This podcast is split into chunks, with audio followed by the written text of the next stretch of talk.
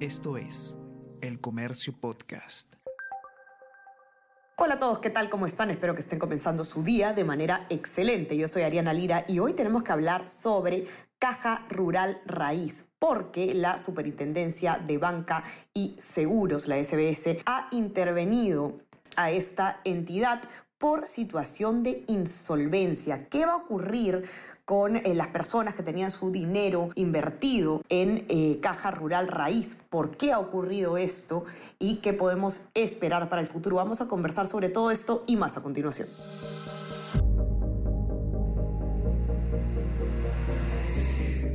Tenemos que hablar con Ariana Lira.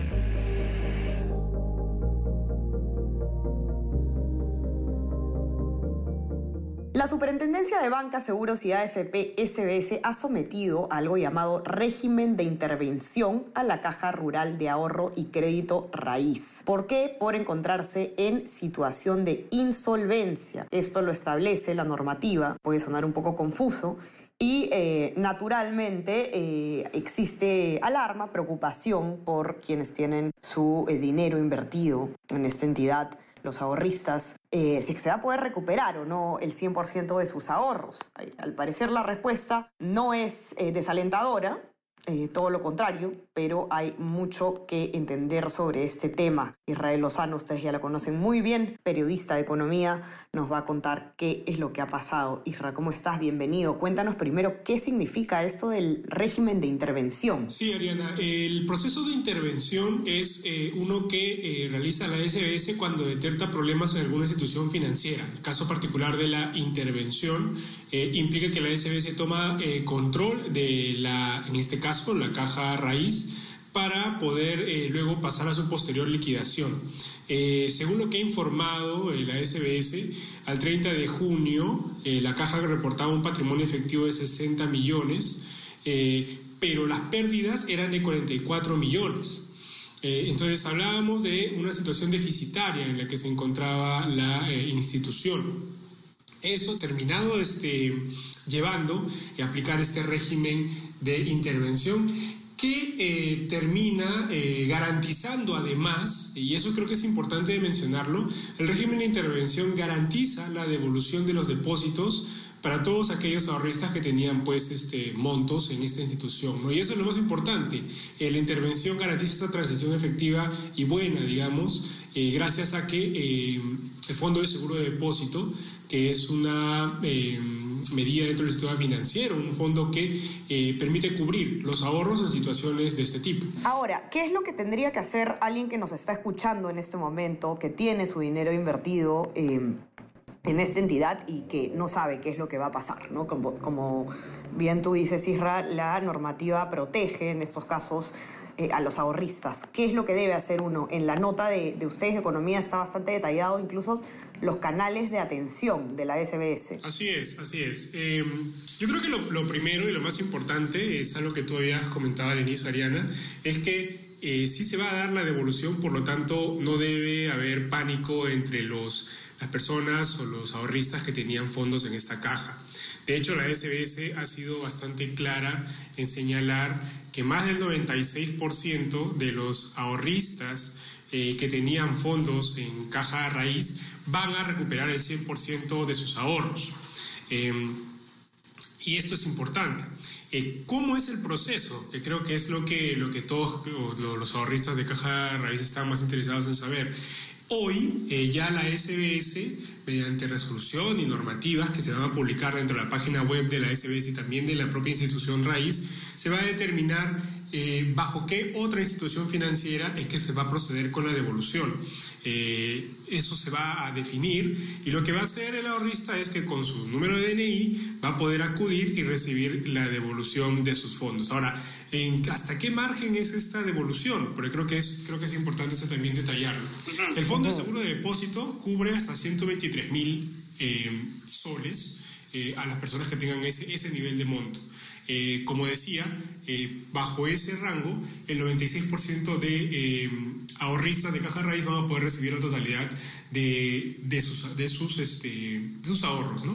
¿Qué pasa si una persona tiene un monto menor? ¿no? Por poner un ejemplo sencillo, si una persona tiene 30 mil soles y tiene además intereses ganados durante el tiempo que estuvo el, depósito en la caja. Lo que la SBS precisa, y que nos precisó el propio superintendente adjunto de banca y microfinanza, Jorge Mogrovejo, es que la devolución va a ser, en este caso, como comento, los 30 mil soles y los intereses que se hayan generado a raíz de ese depósito hasta el día 10 de agosto, o sea, vendría a ser el día de ayer, hasta lo que se generó ayer. Eso implica que va a ser una devolución que incluye también intereses, un poco para que haya también claridad al respecto, ¿no?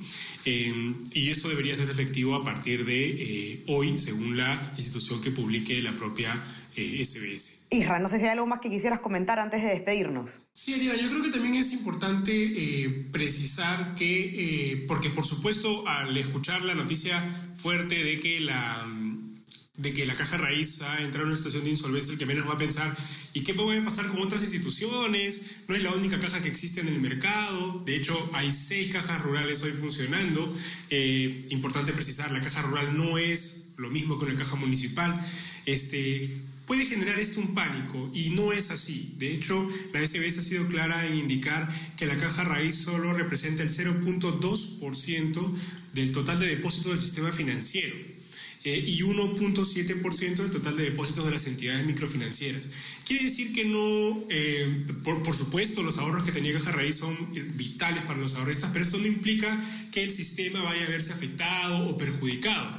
De hecho, preguntamos a la misma SBS si es que habían otras cajas en esta situación y nos dijo que la única situación particular que se tenía es con Caja Raíz, que ha presentado una situación de insolvencia y que en el pasado solo ha ocurrido eh, una sola vez. Y la caja rural en cuestión también pasó a un periodo de, este, de intervención. Entonces, hay que mantener la tranquilidad respecto a estos temas. Es cierto que eh, esta única institución incurrió en faltas, eh, porque es importante, la intervención sucede ante un mal manejo interno de, la propia gestión de la caja, pero la devolución se está haciendo efectiva.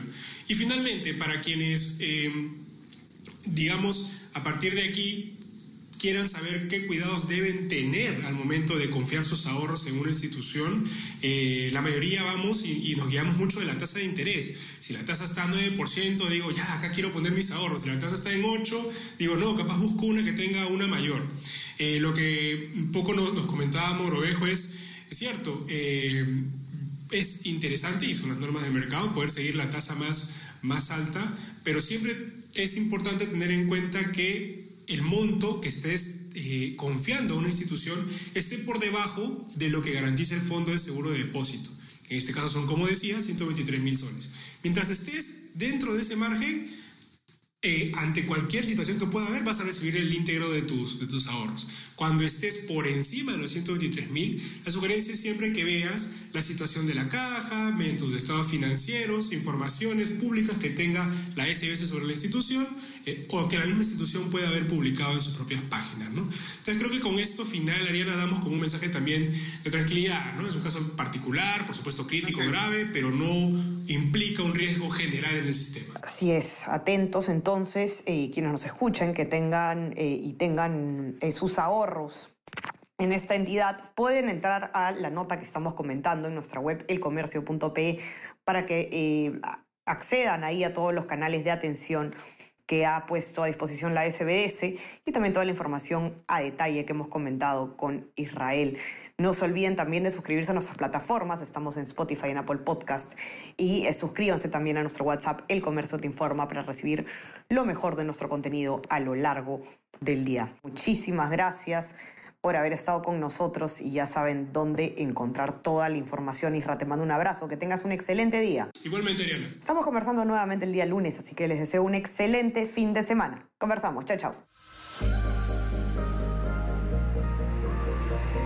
Tenemos que hablar con Ariana Lira.